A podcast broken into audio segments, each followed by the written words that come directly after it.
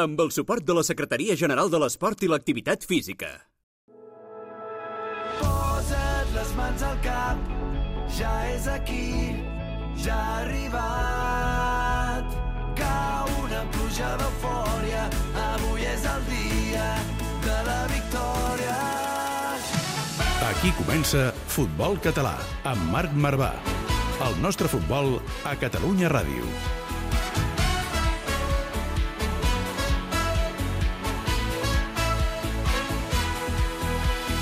Benvinguts i benvingudes al programa d'avui. Tindrà una flaire especial, una olor escapulada, sortida del carrer Sardenya, amb un capità que és llegenda i un club que està fent història. Benvinguts a tots, això és el futbol català, amb Marc Marvà els parla un servidor i parlem de l'Europa, que és a segona federació, i això ja seria notícia, però encara ho és més si després que la setmana passada el club va decidir estampar-se una insígnia a la seva samarreta on es declarava antifeixista, antimasclista, antihomòfob, antiracista i antibullying. Felicitats, Club Esportiu Europa, des d'aquí, des d'aquest programa, perquè si el futbol és referent per alguna cosa, aquest és clarament l'exemple.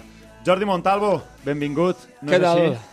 Com estem? Home, una gran notícia. L'Europa és un dels fundadors de la primera lliga que hi va haver-hi, cap a Mhm. finals de la dècada del 1920, i l'Europa ara és pioner amb aquesta gran iniciativa, es converteix en el primer club de casa nostra a declarar-se tot el que has dit, antimòfob, antiracista, antibullying, antimasclista, antifeixista, per tant, eh, d'en peus amb aquesta gran iniciativa. I ho lluirà cada cap de setmana. Àlex Cano, benvingut, capità del Club Esportiu Europa. Molt bona tarda. Què tal? Com, com va rebre aquesta notícia? No sé si dins, de, dins del vestidor n'estàveu al corrent o no. Bueno, ens ho va explicar el, la directiva i Mhm. bé, per nosaltres doncs, eh, encantats de poder col·laborar i ser partíceps d'aquesta eh, nova funció que tenim també des del món de l'esport i ho portarem amb molt orgull per, per part de Catalunya i fora de Catalunya. Així és, fora de Catalunya també aquest any. A, Com, ara s'ha d'aprofitar i dir-ho, eh? S'ha d'aprofitar. Qualsevol oportunitat és bona per deixar-ho claret.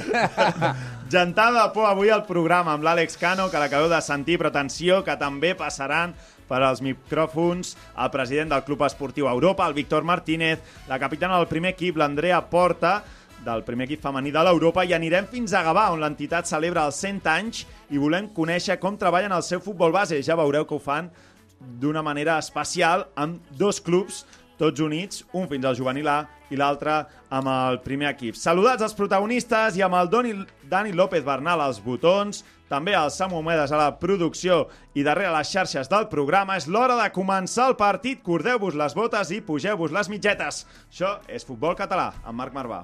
Busca'ns a Twitter i Instagram, arroba futbolcat, guió baix, ràdio. També ens trobaràs a Facebook i YouTube.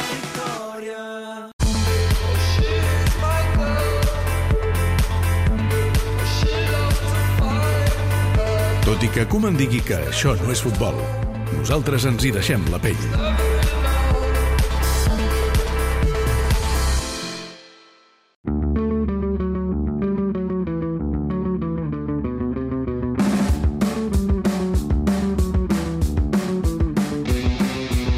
I comencem amb els titulars de la setmana. La primera federació, victòria del Nàstic, després de remuntar contra l'Alcoyà, victòria al Barça B, empat de Cornellà i Sabadell i derrota del Costa Brava. Una miqueta de tot eh, en aquesta jornada. El Nàstic és A veure, tercer a la classificació en zona de promoció d'ascens. El Barça B ja es col·loca setè, millora força la seva imatge després de dos partits seguits guanyant. eh, L'últim contra el Linense. Empat a un, com deies, del Cornellà a casa contra el Castelló. Derrota del Costa Brava d'Oriol Alzina contra el líder, per tant té perdó, el Villarreal B, i encara busca la seva primera victòria el meu estimat, el Ah. Sabadell, que va empatar 0 fora de casa, eh, sumar fora de casa és molt, contra, contra l'Algeciras. Arribarà Montalvo, arribarà. Sí, però està costant massa. No? Està costant, està costant. A la segona federació, Lleida i Badalona segueixen al pou de la classificació.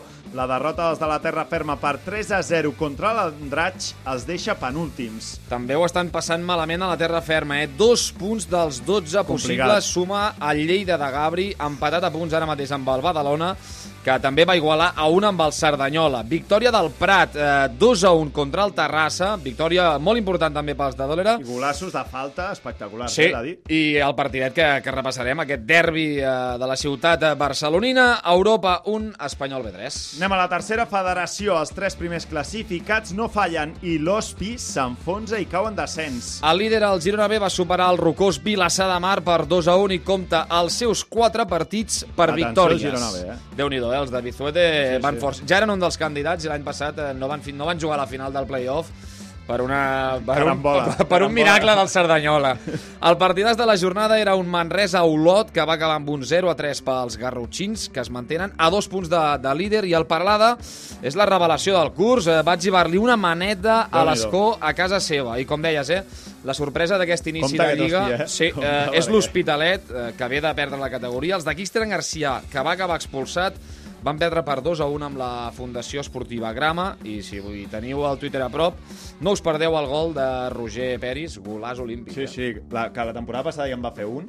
I, i... A més, diu que els practica, no? Sí, que... sí, sí, sí, sí. Això és... Sí, sí, sí. I la veritat que aquest va servir per, per donar la victòria i Cristian Garcia deia que allò que diuen col·loquialment que havien trepitjat merda perquè suma, gol olímpic, suma un punt, eh, a l'Hospi. Eh, complicat. Veurem, veurem com acaba aquest hospitalet des d'aquí des d'aquí Molts molta ànims al sort. Cristian, no? I a l'Òscar Milla també, eh? el Correcte, nostre home. company que el tenim allà de moment aguantant tot el que li I deu simpatitzant de l'Europa, també, l'Òscar de, Milla, la, per des de les xarxes. Aquests són els titulars destacats de setmana al futbol català. Entrem en matèria. És part de ser un pirata, no es pot ser un pirata amb totes les parts. Oh, tot és part de ser un pirata, no es pot ser un pirata amb totes les parts. Montalvo, et deia bufant, Capicano, el pirata de l'Europa, o què? va, vas amb... Ro, va, va amb Molt bona música, no? Hem passat del reggaeton de la setmana passada al maquinote Bé, bé, que bé, portem bé, avui. bé. Temazos, temazos. Poni Pissador, no, Dani? Estem amb això, no? Ets més de... Tu, Àlex, ets més de reggaeton o més de maquinote? Més de reggaeton. Reggaeton. no? El Ah, Festival d'Europa què sona? Àlex? Reggaeton. Reggaeton. Si són joves tots, sí, què ha de sonar? Sí, sí. Qui és, qui és l'artifax de... O qui porta el... Últimament a Guillem Castell. Guillem Castell. Que ho posen, sí. Vale, vale. I té crítiques o no? No, és bastant acceptat, Sí? perquè al final la, la mitjana d'edat és bastant Ah, baixa i és el que toca.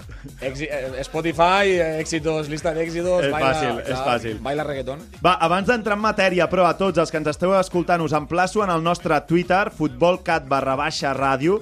Hem obert una enquesta avui aquest matí. Qui és l'equip de la setmana? Podeu votar entre Nàstic, Prat, Paralada i Granollers. I ara mateix està guanyant el Nàstic. El, el Dani López Bernal, el nostre tècnic, ho celebra. Estàs Ell- comprant cap a casa, ell, no, ell, ell? ell del Nàstic. Però veurem, eh? Cada setmana anirem fent, a veure qui és l'equip de Home, setmana. Granollers, primera victòria de Això. la temporada, també amb aquest 0-2 al camp de la amb, Guine. amb, amb, el, amb el preparador físic a la banqueta. Correcte, que sí. Vull dir que veurem a veure qui, qui acaba guanyant. Us emplacem a tots. Futbolcat barra baixa, barra baixa ràdio. I ara sí que ja entrem en matèria. No sé si tenim ja per aquí en el president de l'Europa també, el Víctor Martínez. Benvingut, president de l'Europa. Hola, bona tarda. Estem aquí amb el- amb l'Àlex Cano, que ha pujat les escales de, de fins, al, fins al, a l'estudi. Anaves, Àlex, encara una mica ranqueante, que diríem d'ahir, no?, del partit d'ahir. Tieso. Sí, ahir ens van fer córrer bastant, però bé, vam donar la cara i, i ja és, per sort ja estem a dilluns per començar la nova setmana i, i encara el pròxim partit. President de l'Europa, Víctor Martínez, eh, ahir eres, entenc, a la, a la llotja, com vas veure aquest Europa 1 Espanyol B, Espanyol B3.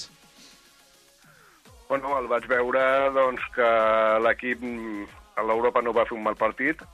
Eh, L'Espanyol bé, eh, bueno, és, és un gran equip, té grans jugadors, molt tècnics, que van fer córrer molt els nostres jugadors, com, com està dient l'Àlex, i a nosaltres potser els que, el que ens va faltar és una miqueta d'encert de cara al gol, cosa que trobem a domicili però que ens costa una, mica, una mica més de trobar a casa nostra. Mm -hmm. Àlex, ahir us vam... per lo de més, penso que vam fer un, un partit que es va competir, que és, que és l'important, i bé, a vegades doncs, el rival doncs, eh, guanya. Sí, sí, ahir us van fer córrer, Àlex, però a, això que diu el Preci, estem d'acord que l'Europa està a un nivell on està mirant cara a cara a tots els rivals o no fins ara?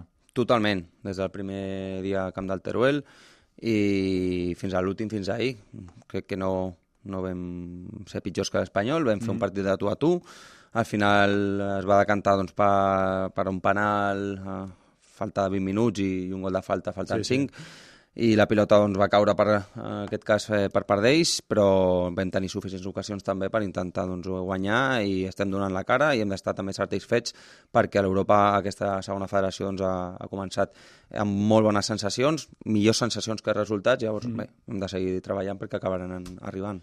Jo mm, vaig veure quasi gairebé tot el partit, n'he pogut veure bastants de l'Europa aquesta temporada. Jo crec que, que el que poden presumir, presumir més els aficionats de l'Europa és que l'equip, eh, un, el que comentàveu, està competint amb tots els equips de, de moment amb els que ha jugat, i dos, ho està fent fidel a la proposta de joc amb la qual l'Europa la temporada passada va enlluernar tothom a la tercera federació, o a la tercera divisió, aleshores.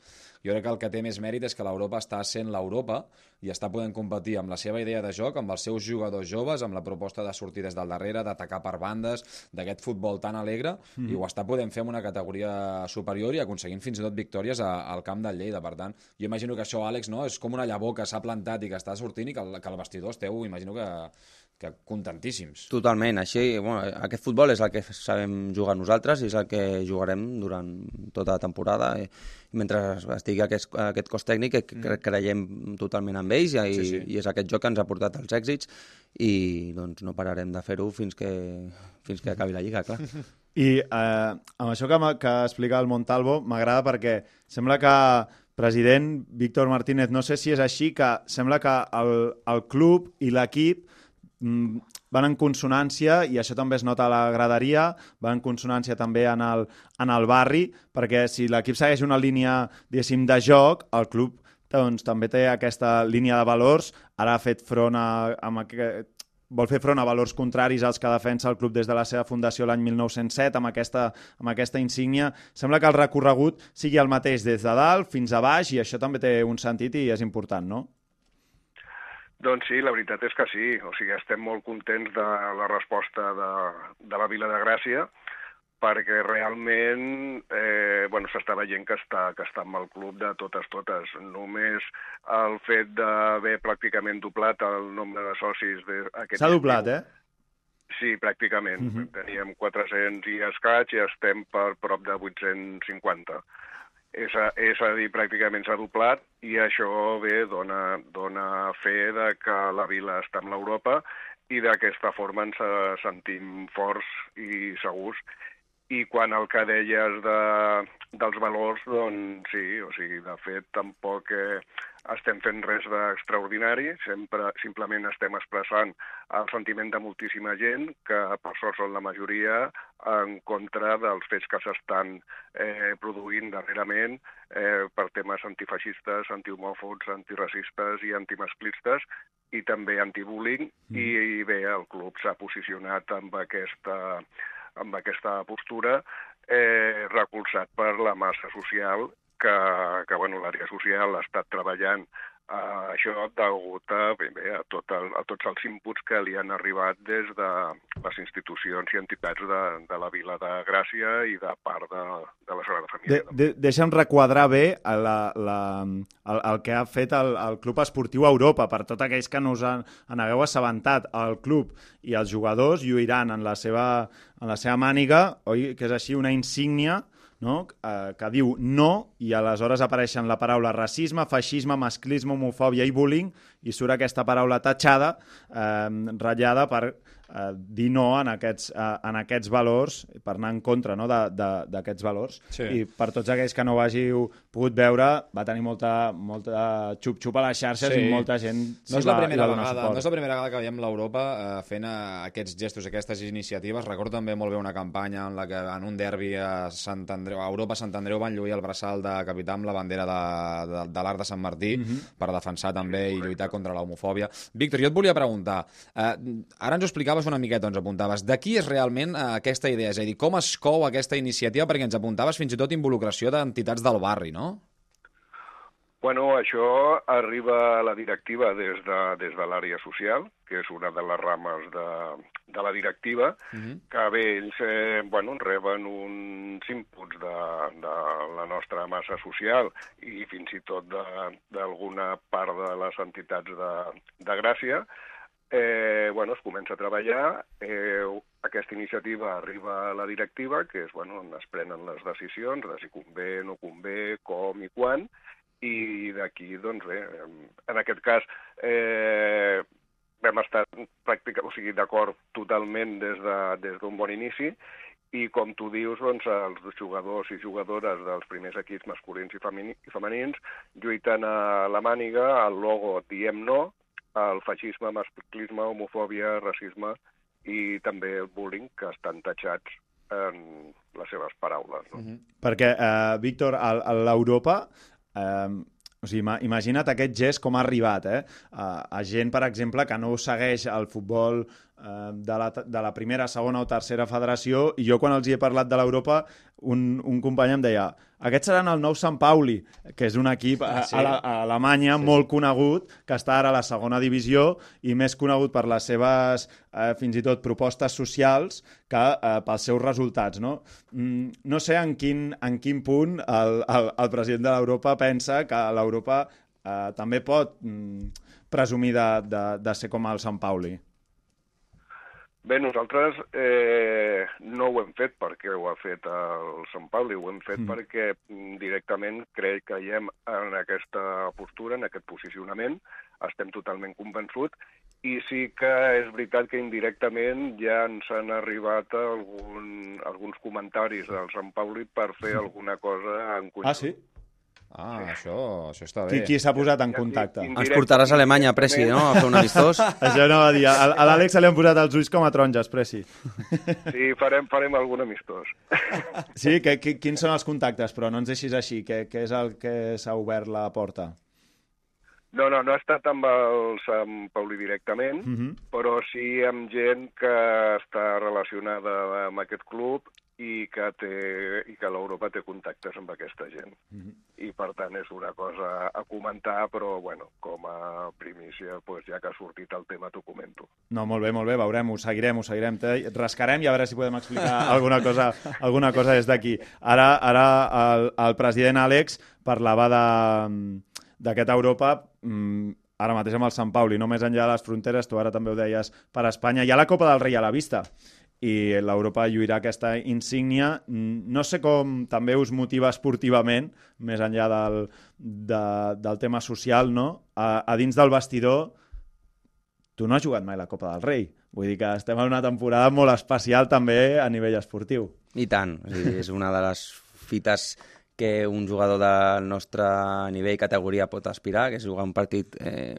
oficial contra un primera o segona divisió, uh -huh. i en aquest cas doncs, bueno, desitjant ja que arribi també i veure el nou Sardenya com estem últimament habituats, eh, perquè bé, l'afició està responent de forma increïble. Des d'aquí donar-li les gràcies perquè l'ambient que s'està visquent el nostre estadi està sent espectacular, sembla un partit de playoff eh, en un partit de Lliga i ahir mateix van estar eh, durant els 90 minuts eh, animant-nos. I... I ho va reconèixer el míster de l'Espanyol B, Luis Blanco, a la roda ah, sí? de premsa, va parlar precisament d'aquest punt social de, de l'Europa, de qui va dir que era això, un històric de, del futbol de casa nostra i que, que podia estar molt orgullós del sentiment amb l'afició que havia creat. Notes la diferència, Àlex, ara que l'equip està segona, el, el, el barri, la gent, estan, estan a sobre... Vaja, darrere la porteria és un espectacle, només, només veure les imatges de cada partit, no? Sí, sí, i és que ja et dic, eh, per la tele es veurà, però és que a dins del camp, l'ambient que es viu, jo mai ho havia viscut, i mira que porto anys, sí que últimament doncs, darrerament veníem ja eh, amb molta gent al darrere, però és que ja no només a casa, venen a Teruel, venen a, mm. a Camp de Lleida, bueno, està sent espectaculars i bueno, també tenim ganes ja doncs, de guanyar un partit a casa i poder celebrar-ho amb ells. Estem amb l'Àlex Cano, el capità del Club Esportiu Europa, amb el Víctor Martínez, el president del Club Esportiu Europa, que ens explica aquesta eh, iniciativa de l'Europa per fer front a valors contraris, com la homofòbia, el bullying, el masclisme o el feixisme. Un club l'Europa que també té un femení en qui eh, està doncs, posant-hi tot l'accent. Ja fa unes, unes temporades l'Àlex llueix el braçalet de capità en el primer equip masculí, Andrea Porta, benvinguda al futbol català. Moltes gràcies, bona tarda a tothom. L'Andrea eh, llueix el braçalet del, del femení del, de l'Europa, és així, Andrea? Sí, ja fa un parell d'anys que, que sóc primera capitana des de que es va retirar la Caqui, Mhm. que en aquell temps és la primera, i ara, doncs, a remar juntament amb les meves companyes. Tenim la Santíssima Trinitat de l'Europa Sí, aquí, home, en, aquí ara en mateix. directe. Eh? Els dos capità, capità, capitana i el, i el presi. Déu, això és... Bueno, a mi, escolta, o sigui, si em poses eh, amb la capitana i el capità, eh, em poses amb clara desavantatge. Eh? ells, ells, ells són els principals protagonistes de, de tot.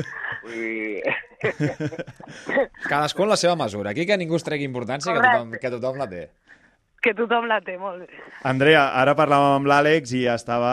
Eh, se, li ha de veure, se li hauríeu de veure la cara, aquí que estem al seu costat, de, de felicitat i de lo content de com està visquent aquests partits a casa, tot i que alhora no ha pogut oferir aquesta primera victòria eh, a l'afició. Andrea, vosaltres, com esteu visquent aquest inici de temporada i també formar part d'aquest Europa amb el president parlant d'aquesta iniciativa de lluir aquesta, eh, aquesta nova insígnia a la samarreta, no?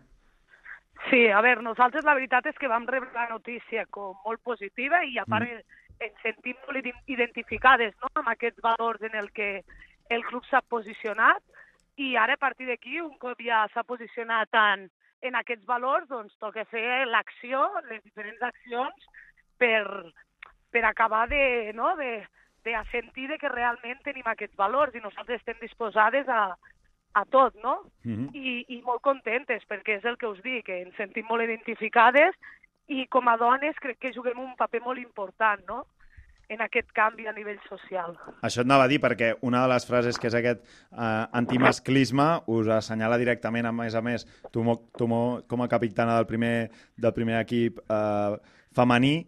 Eh, per tant, demanes accions. No sé si vosaltres des, de, des del femení en teniu algunes pensades o el, algunes al cap per tirar endavant. sí que Ens vam reunir amb les capitanes i a Mhm. veure-les, ens hem de tornar a reunir bé i fer algunes propostes, però sí que nosaltres ara per ara estem eh, obertes eh, a qualsevol acció que puguem fer des, de, des del femení, no?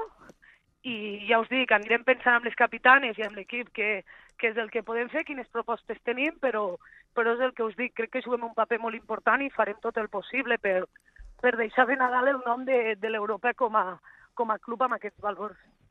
Doncs amb l'Europa que estem fent aquest especial en aquest eh, programa de futbol, futbol català, ara entrarem també en matèria del, del futbol base, on cada setmana us descobrim un club de, un club de futbol base. Ho seguirem fent amb l'Andrea Porta, que jo eh, també sé que és mestra i potser ens pot donar aquesta, aquesta mirada més, eh, més educativa. Ho seguirem fent amb, amb l'Àlex Cano i el president Víctor Martínez el deixem anar a treballar Pues sí, que, sí que estava en desavantatge, eh? per tant, perquè és el primer, és el primer que et ventiles, per tant... Oh, que no lleig, això, que lleig, que lleig. El deixem anar a treballar, que... Està, estàs fent bé la teva feina. escolta. Víctor, escolta, Fas bé, fas bé en quedar-te amb, els amb el capità i la capitana perquè realment, com et deia abans, ells són els verdaders protagonistes, els autèntics protagonistes de, del futbol i nosaltres, els directius, doncs bé, ens toca eh, dirigir eh, des de l'ombra i quan menys vegades sortim en escena, millor. És, és cosa de que el tema va bé. bé, Víctor, amb aquestes propostes o amb aquestes iniciatives que heu tirat endavant amb el club, um, segur que sortireu, sortireu moltíssim, així que felicitats, Víctor, president d'Europa, i moltíssimes gràcies. Gràcies, Gràcies, a vosaltres. Nena, vine a jugar amb mi.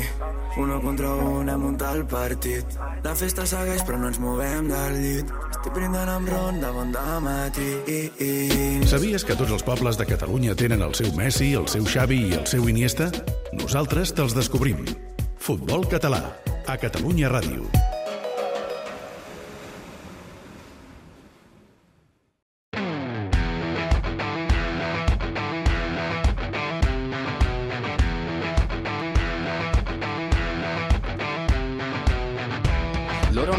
Di che parlo, vestiti sporchi fra di fango, giallo di siga fra le dita, io con la siga camminando. Scusami. I seguim aquí en el programa amb l'Àlex Cano, el capità de l'Europa, l'Andrea Porta, la capitana de l'Europa, el Montalvo, i avui descobrirem un altre equip de... De futbol base, no? Un altre equip de futbol base. Avui especialitzat en futbol base, eh, és el és el Gavà, però ens hauran d'explicar bé perquè aquest Gavà té un primer equip i després té l'escola del, del Gavà amb més, de, amb més de 700 nens i, Àlex, cada, cada setmana descobrim un futbol base on a l'Europa també em sembla que és bastant potent, no? Sí, l'Europa al final és un referent a, a Ciutat de Barcelona i, i com bé dius, eh, amb tots els valors que, que estem demostrant, doncs eh, hem d'estar orgullosos també del nostre futbol base. Tu tens un petit, ja el tens encara per, anar, per vestir-lo d'escapulat o no? Ve, ve, ve vestit d'escapulat, però encara té dos anyets, encara que encara li falta. Encara li falta. Andrea, tu ets un, eh, mestre, oi també? Sí, O sigui que sí. en, aquest, en aquesta part del programa ens agrada també parlar d'aquests valors del futbol base on més enllà dels valors professionals o Tu creus que el futbol base s'està professionalitzant una mica massa dins del teu paper com a, com a mestre? Creus que està perdent aquest esperit més educatiu una mica o no? Clar, jo crec que depèn del club, no? O sigui, crec que clubs com l'Europa, un equip de barri, fora una mica d'aquest futbol modern i, i mercalitzat, crec sí. que sí que hi ha clubs que treballen més pels valors educatius del, dels infants que no per... Clar, jo ara a vegades em fico a veure Twitter i veig cartes d'acomiadaments de, de nens de, de 10 anys, saps? Twitter contra menys el miris millor. On hem arribat? Sí, això també. No, però tens raó, tens raó. Sí, sí. O nens amb representants, o sigui... A mi és el que em preocupa més és això, el tema aquest. No? Jo sí que penso que, que hem esclavitzat d'alguna manera eh, aquests nens, no? I al final el que han de fer és eh, gaudir de l'esport, aprendre valors com el treball en equip, eh, valors com l'esport, el sacrifici, i no tant amb la perspectiva de professionalitzar-se i de més. I hi ha feina, eh? I crec que, que estan poc valorats els entrenadors de futbol base i els hauríem de tenir més en compte perquè, perquè crec que es pot fer una molt bona feina. Mira, doncs, Andrea, eh, estem amb, també amb el Ramon López Adán, el CEO d'aquesta escola de futbol Gavar. Ramon, benvingut. Hola, buenas tardes. Hola, molt bones. 700 nens, aquesta afiliació que teniu amb el, amb el Gavà, que seguiu lligats amb aquest eh, juvenil A. Parlàvem ara amb l'Andrea Porta, la capitana del, del Club Esportiu Europa. Quina, quina tasca o com identificaríeu aquesta escola del, del Gavà dins del panorama del futbol base? Bueno, yo llevo en el club 20 años y mi objetivo principal es formar jugadores y personas. Eh, y de eso es de lo que estoy más contento. Eh, al día de hoy hay varios futbolistas que han tenido la suerte de poder llegar a ser profesionales y hay mucha gente evidentemente que se queda por el camino porque es una faceta muy complicada. Pero hay otro otro trabajo que es el de formación a nivel personal de los chicos, porque en estas horas que están con nosotros pues hay que intentar cuidarlos al máximo Claro. y yo creo que, que el fútbol tiene que dar una, un giro de 180 grados porque estamos todo el mundo se está volviendo demasiado profesional en edades muy tempranas, empezando por los padres y terminando por los coordinadores. Entonces yo creo que ahí habría que hacer un pensamiento de, de reconducir un poquito la situación. Totalment d'acord el que, el que apuntaves ara al Ramon, el tema aquest de, dels pares que has dit, és a dir, des dels pares, entrenadors, coordinadors, perquè clar, al final no, no deixeu de treballar amb nens i els nens eh, tenen unes figures molt importants que són els tècnics, òbviament, que els entenen, però també els pares.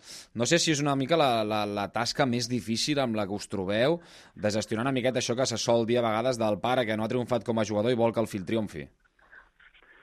Es un problema general que desde los últimos eh, 10 años para aquí pues eh, vemos que, se está volviendo esto como una mercadería eh, a, nivel de fútbol base, lo que no es lógico que, chicos ya de benjamines, alevines, eh, lo único que se busca es la categoría, jugar en el máximo nivel, sin ninguna formación, da igual si juegas bien o juegas mal, sino que el niño juegue en las máximas categorías. Y después hay el final de todo esto, que cuando el chico llega a 16, 18 años, que ya empieza a ver la realidad de la vida y del fútbol, eh, muchos de ellos dejan el fútbol, porque al final están cansados de tanto viajar de un lado para otro.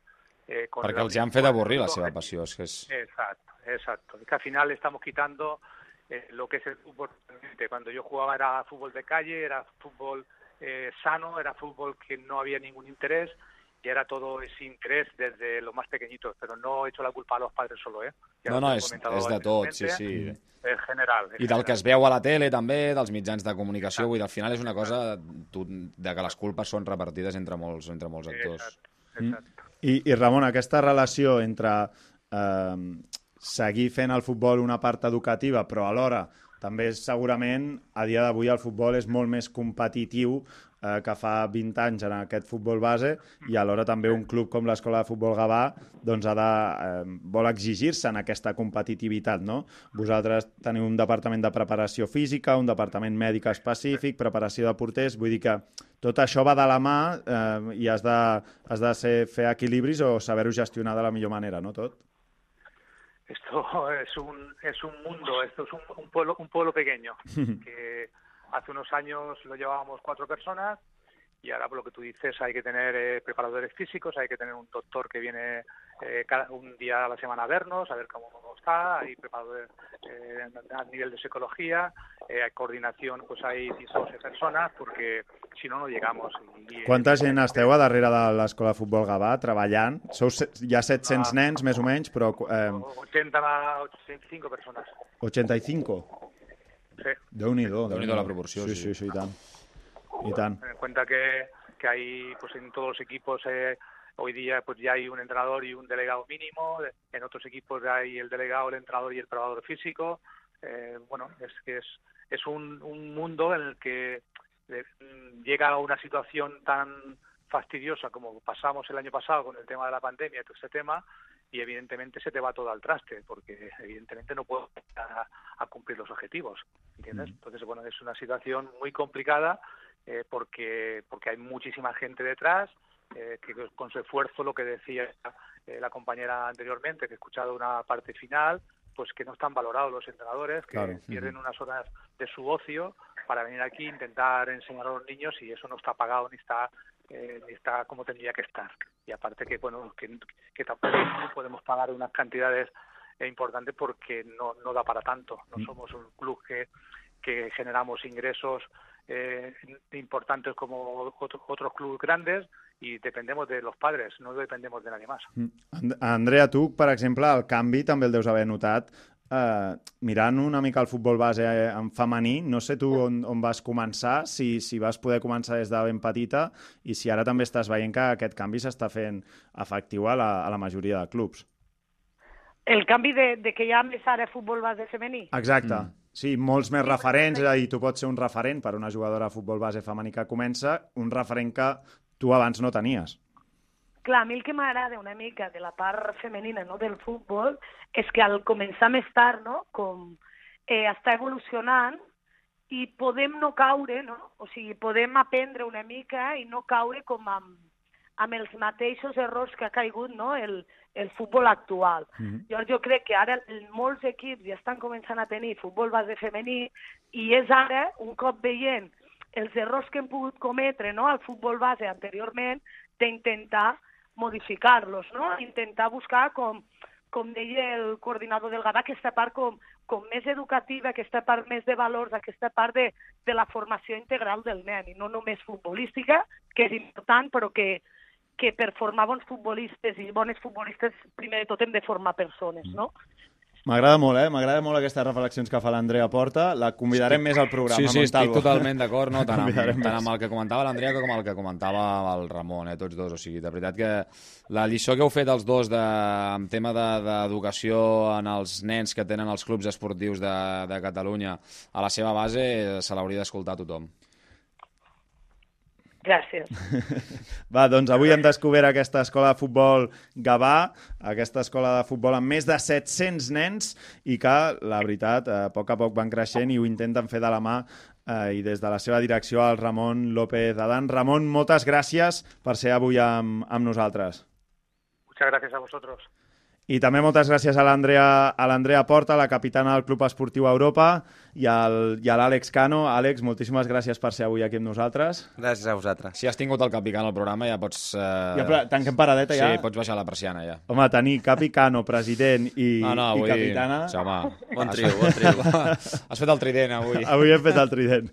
Moltíssimes gràcies, Àlex, moltíssimes gràcies, Andrea. I Montalvo, tornem la, Gràcies a vosaltres. Tornem la setmana vinent. Sí, una setmana més, aquí estarem. S'estrena la primera catalana aquest cap de setmana. Uf! Sam, Samu Omedes, membre del programa, comença a jugar amb l'Horta. No van anar massa bé les coses aquest finde, però era l'últim amistós. S'estaven guardant, Ja, el, s'estaven guardant el bon partit pel debut. Vale, la gent d'Horta, tranquils, tranquils. Tenim el Samu Omedes que està produint I i, bon i, i va fent tocs, I va fent bon- tocs per no perdre... I un bon míster no que perdre és Adam, no- Adam Fontes. Doncs va, molta sort a tots els equips de primera catalana que us estreneu aquest cap de setmana. Comentarem els postpartits aquí el dilluns vinent. Sort, Àlex, també contra Cerdanyola, és? A Cerdanyola, correcte. Bon camp per jugar a futbol. Va, passeu-vos-ho passeu bé també tots els aficionats escapulats, els aficionats del, del Cerdanyola. Visca el futbol català! Ens escoltem dilluns vinent. Amb el suport de la Secretaria General de l'Esport i l'Activitat Física.